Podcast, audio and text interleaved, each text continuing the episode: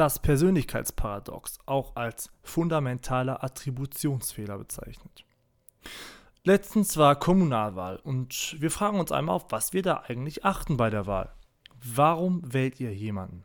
Auf welches P achtet ihr? Auf das Programm, die Partei, die Person? Nun, wahrscheinlich auf die Persönlichkeit hinter der Wahlkampfkampagne.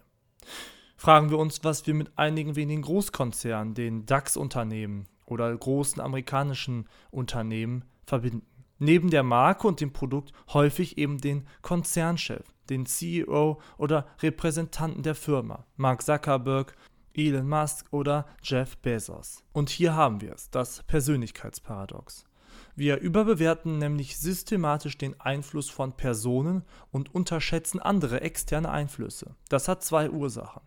Erstens, evolutionär wieder einmal war es zwingend erforderlich, sich übertrieben und permanent auf unsere Stammesmitglieder zu fokussieren. Wir waren viel stärker von Mitmenschen abhängig, als wir es heute sind. Zweitens, unsere Welt ist relativ komplex. Um ein Verständnis zu bekommen, bilden wir uns einfache Denkmuster und Daumenregeln. Dazu gehört auch die Abspeicherung von Personen. Das ist für uns viel, viel leichter, als schwierige Kontexte und Inhalte zu verstehen und nachzuvollziehen. Aber dennoch nicht vergessen, auch Personen sind immer nur ein kleines Rädchen in einem gigantischen System.